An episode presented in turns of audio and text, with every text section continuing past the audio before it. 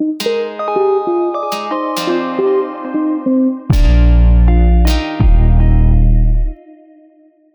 dies ist eine neue Folge von Opalia Talk und es geht heute um das große Thema Eifersucht. Mein Name ist Sabine Gubiermann und bei mir sitzt die Eva. Hallo, liebe Sabine und vielen Dank, dass ich dabei sein darf. Genau. Liebe Eva, du bist ja auch äh, Buchautorin, ne? So genau. Und ähm, Eva Maria Pilgram, so ist dein Name. Ähm, über was hast du denn geschrieben? Also ich habe in meinem ersten Buch über das Thema Gedanken geschrieben und über die Auswirkungen der Gedanken, über die Auswirkungen der positiven und der negativen Gedanken. Also es dreht sich alles um das Thema, aber auch um einige andere Themen. Genau, so. Gedanken. Da sind wir nämlich genau bei unserem Thema, deswegen wollte ich darauf hinaus. Wenn wir auf das Thema Eifersucht gehen, dann heißt es ja, dass meine Gedanken sich in eine Form reindrehen, die im Grunde genommen total kontraproduktiv ist. Ne? Also wenn ich jetzt zum Beispiel in Partnerschaft bin und ich suche mit Eifer etwas, was vielleicht auch Leidenschaft, drücken wir es mal so aus, ja, dann bin ich gedanklich ja komplett damit beschäftigt und inszeniere in meinen Vorstellungen alles Mögliche, was damit zusammenhängt. Ne? So, ich glaube, wir kennen das alle, ne? du wahrscheinlich auch. Was kann man denn tun, um sich da rauszudrehen? Du hast das schon perfekt beschrieben. Also man entwickelt so eine zweite Realität halt im Kopf. Es eröffnet sich so ein neuer Raum und dieser Raum erdrückt einen, wenn man in dieses Thema Eifersucht reingeht und äh, im Prinzip der Kopf einem immer mehr Futter gibt. Wie wir aus der Sache rauskommen können, ist, so wie mit allen anderen Themen auch, ich fange an, mich zu beobachten, ich fange an, meine Gedankenszenarien zu beobachten und werde mir bewusst, wer ich tatsächlich selber bin. Aber bis ich dahin komme, ist das natürlich ein Prozess. Genau. So, aber jetzt sehen wir erstmal die umgekehrte Form. Du hast das gerade so schön beschrieben. Also das heißt, wir können uns entflechten. Aber das Erste ist ja, dass wir uns im Grunde genommen etwas reinflechten. Was wäre denn der tiefe innere Grund, wenn wir über das Thema Eifersucht nachdenken, was tatsächlich als Problem da stehen könnte? Das heißt, wodurch kommt denn Eifersucht? Also wenn wir uns das tiefer anschauen, dann versuchen versuche ich ja etwas über mein Gegenüber zu bekommen. Also angenommen, ich nehme dich jetzt mal eben als Statist, als meinen Partner. Ja, so. Welchen Grund könntest du mir liefern, wenn du jetzt mein Partner wärst, damit ich vielleicht eifersüchtig reagiere? Hast du eine Idee? Ähm, ja, auf jeden Fall. Also letztendlich liegt auch das in der Prägung, ne, in den Erfahrungen, die ich gemacht habe, ähm, die Erfahrungen, die ich im Kopf gespeichert habe. Dann kommt dazu die Realität, die durch diese Erfahrungen nochmal ihre eigene Story ähm, erfindet und mir immer wieder das Gleiche abspielt, dass ich halt immer wieder in diesen Eifersuchtsprozess komme. Mhm, genau. Aber Eifersucht heißt ja, ich suche etwas. Also ich bin auf der Suche. Das heißt, wenn du jetzt mein Partner bist, dann will ich zum Beispiel durch dich die Erfüllung haben. Das heißt, als Beispiel, wenn ich mich in meiner Kindheit, da sind wir gerade wieder bei den Strukturen, bei den Erfahrungswerten, die du geschildert hast, ähm, wenn ich mich in der Kindheit nicht genug geliebt gefühlt habe, sei es jetzt durch meinen Vater oder auch durch meine Mutter oder andere Prinzipien. Die Kindheit ist ja auch so ein ewig langer Prozess, ne, bis wir dann mal wirklich in unser eigenes Leben reingleiten äh, und halt auch sehr prägend. Und wenn ich das Gefühl habe, dass ich dort einen Mangel erlebt habe, dann kann es sehr wohl sein, wenn ich mich mit dem Thema Liebe beschäftige, dass ich möchte, dass du den Mangel ausgleichst. Ja, ne?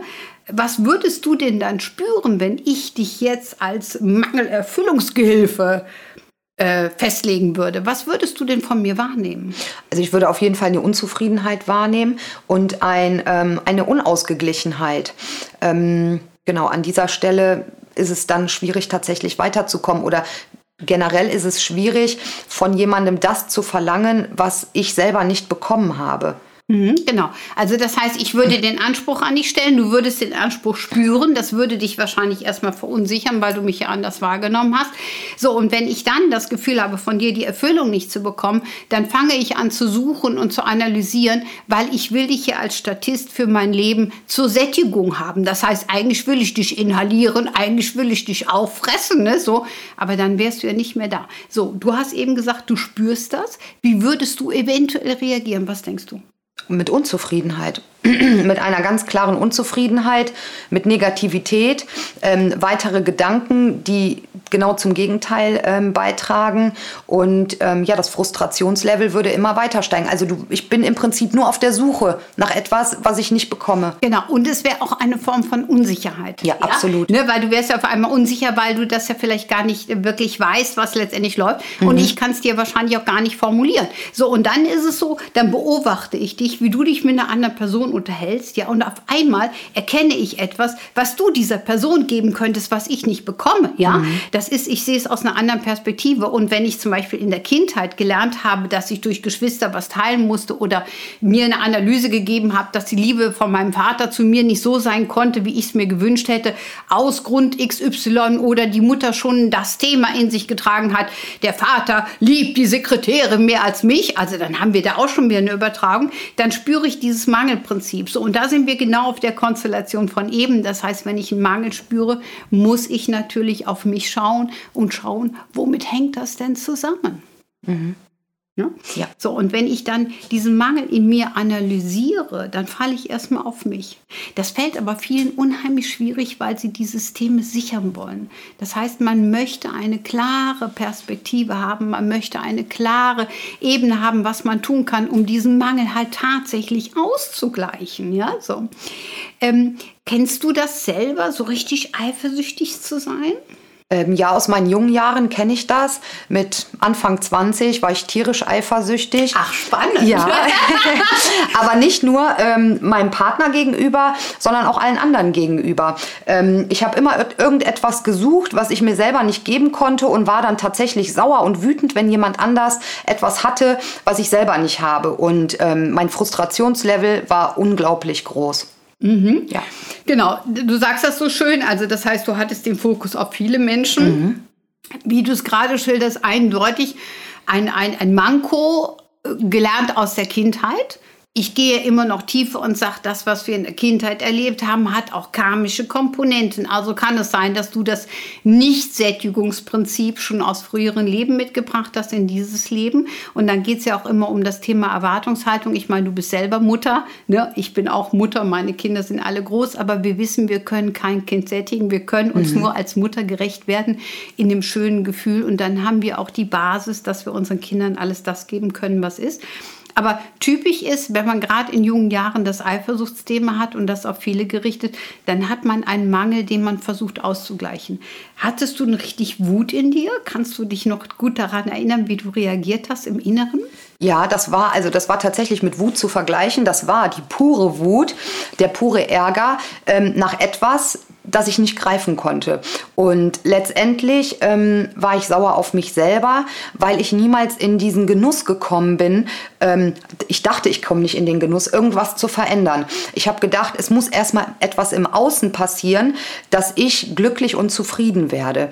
Ähm, bis, bis ich dann selber den Weg erkannt habe, ist es natürlich jahrelang vergangen. Ne? Das ist ja immer wieder nicht das Ziel ist das Ziel, sondern der Weg ist das Ziel.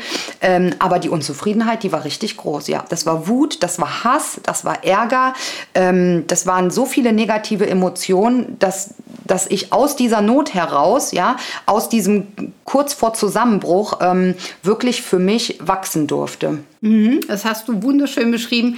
Und diese wütenden Aspekte sind ja kindliche Themen. Mhm. Ne? Also man ist dann in dem Moment nicht mehr neutral, äh, man ist nicht, äh, äh, ich sag mal, in einer logischen Konstellation. Das kann man dann wiederfinden, wenn eine Freundin zum Beispiel sagt, hey, entspann dich doch, guck doch mal, der, der liebt dich doch total. Also als Beispiel, nämlich wir können das nämlich alles nicht sehen. Das heißt, wir sind auf der Suche nach Unebenheiten und wir sind auf der Suche, dass uns das bestätigt wird, was wir in uns tragen als Information. Informationen. Und da sind wir wieder bei den positiven oder auch gespeicherten negativen mhm. Gedanken, die wir wandeln können.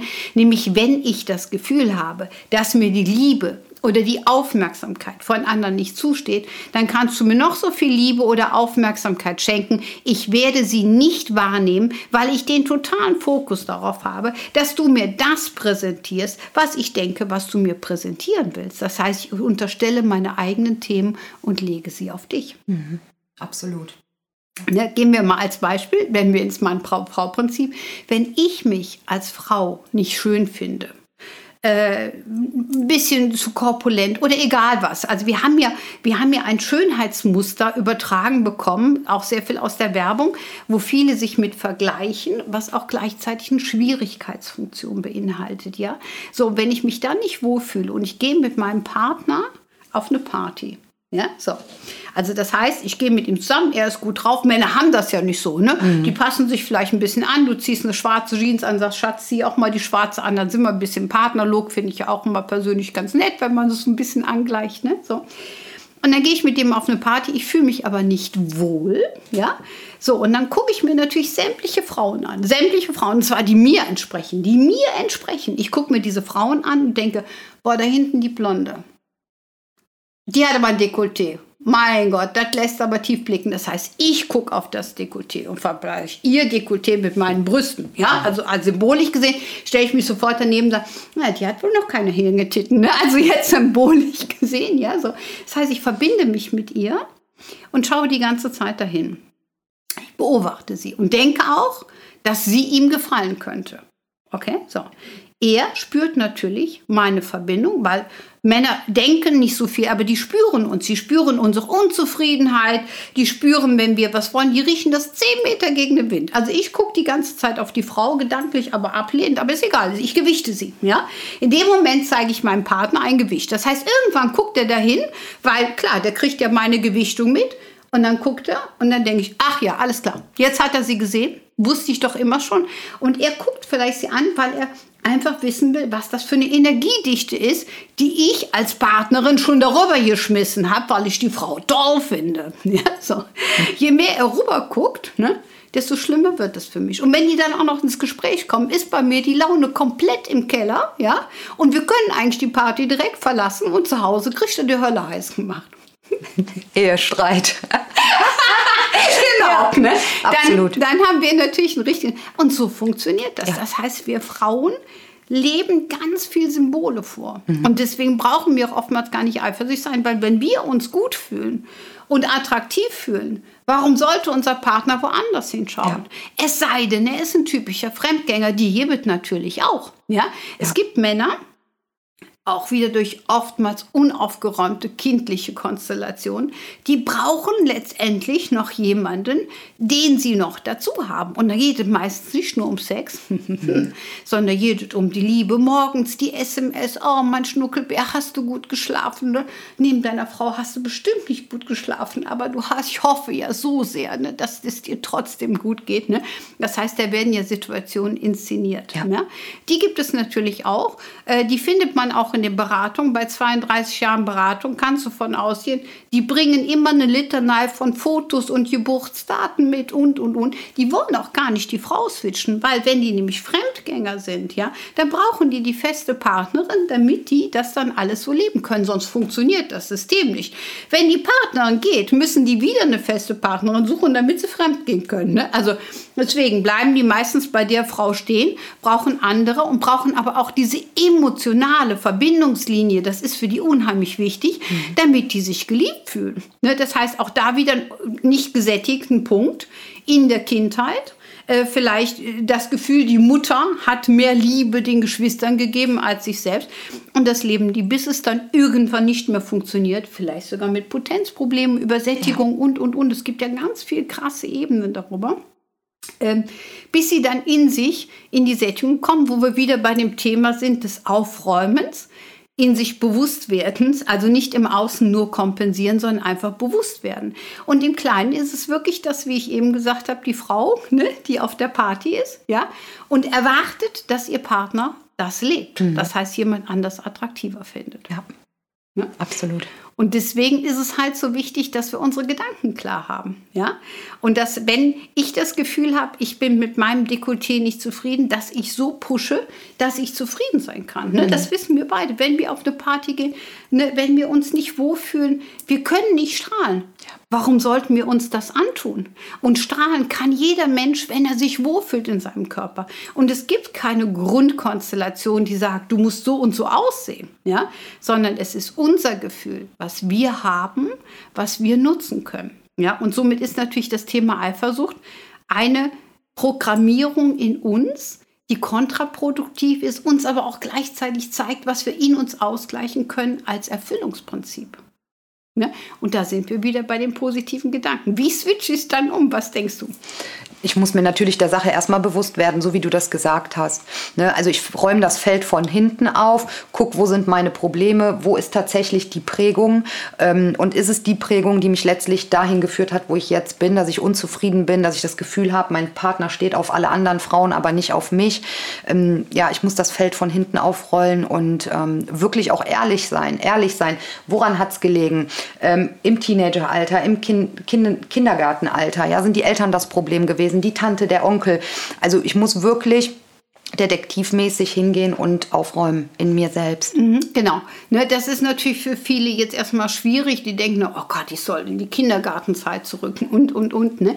Ja, man kann es natürlich, mhm. aber schon die kleinen Stufen. Ne? Also wenn ich mir bewusst mache, dass das Thema in mir ist, auch darüber habe ich ja mehrere Bücher geschrieben, ne? wie Partnerschaft, Spiegelkabinett, unsere Gefühle, steht das auch nochmal so wunderbar drin, wie wir uns energetisch verbinden, wie wir uns auch wieder lösen können. Ne? Also dieses Fallen auf sich selbst, dieses Ne, Bedürfnis, in Frieden Partnerschaft zu leben, geht nur, wenn du die Unebenheiten, wie du so schön gesagt hast, die in mir vorhanden sind und vielleicht auch über den Partner oder über die Liebe zum Partner wieder zum Leben erweckt werden und sehr präsent sind, wenn wir diese sortieren und auf einen neuen Level bringen, dann haben wir auch die Basis, die wir finden können, um Frieden zu finden und dann auch glückliche Partnerschaft. Und für mich ist immer ganz wichtig, wenn ich in der Partnerschaft bin, bitte positive Gedanken, ob das gegenüber den Mitarbeitern sind, ob das gegenüber dem Lebenspartner ist, gegenüber dem Elternhaus ist, gegenüber den Kindern und, und. Sämtliche Unebenheiten, die sich in uns auftun, wenn wir über die anderen Personen nachdenken, sind immer Unebenheiten in uns. So, und wenn ich die in mir korrigiere, um auf einen neuen Level zu kommen, dann kann ich auch sehr wohl mit diesen Menschen in Frieden leben. Das heißt nicht, dass du mit jedem, was weiß ich, dann ganz eng äh, dich auseinandersetzen musst, aber ich kann es zumindest so akzeptieren in den Funktionen, mit denen wir gemeinschaftlich zu tun haben. Und schon haben wir die Basis und die Präsenz, die wir uns halt für unser Leben wünschen. Absolut. Perfekt ausgedrückt. Ne? Ja. So, und von daher ist Eifersucht ein, ein Mangelprinzip, geprägt aus der Kindheit, was natürlich nach einer Lösung schreit. So, wenn ich jetzt im System selber drin bin, ist es manchmal schwierig, aber man kann uns ja auch anrufen oder eine Beratung buchen und, und, und. Ich sag mal, aus der Vogelperspektive oder aus der Perspektive, die wir letztendlich auch nehmen können, können wir sehr schnell eruieren, womit es zusammenhängt und direkt Hinweise geben, damit derjenige für sich aufräumen kann. Aber ansonsten kann das natürlich jeder auch für sich selber vollkommen klar. Und ich glaube, damit können wir das große Thema der Eifersucht, was einem wirklich Magenbeschwerden und was, was ich nicht hervorrufen kann, beiseite legen, indem man einfach weiß, es sind Themen in sich, es ist ein Zwiespalt in sich, was wir später über das Thema der Teilpersönlichkeit noch mal viel genauer eruieren werden. Ne? Und was du in dir lösen kannst, um einfach in Frieden zu stehen. Ja, Perfekt gesagt, Sabine. Ich kann nichts mehr hinzufügen. Dann würde ich sagen, lassen wir es auch so stehen. Wenn ihr Fragen habt oder Informationen, dann freuen wir uns, dann schreibt uns und meldet uns. Meldet euch bei uns. Ne? Genau. Lieben Dank fürs Zuhören. Mein Name ist Sabine Gobiermann. Lieben Dank fürs Zuhören und dass ich dabei sein durfte. Ich bin die Eva. Bis bald. Tschüss. Tschüss.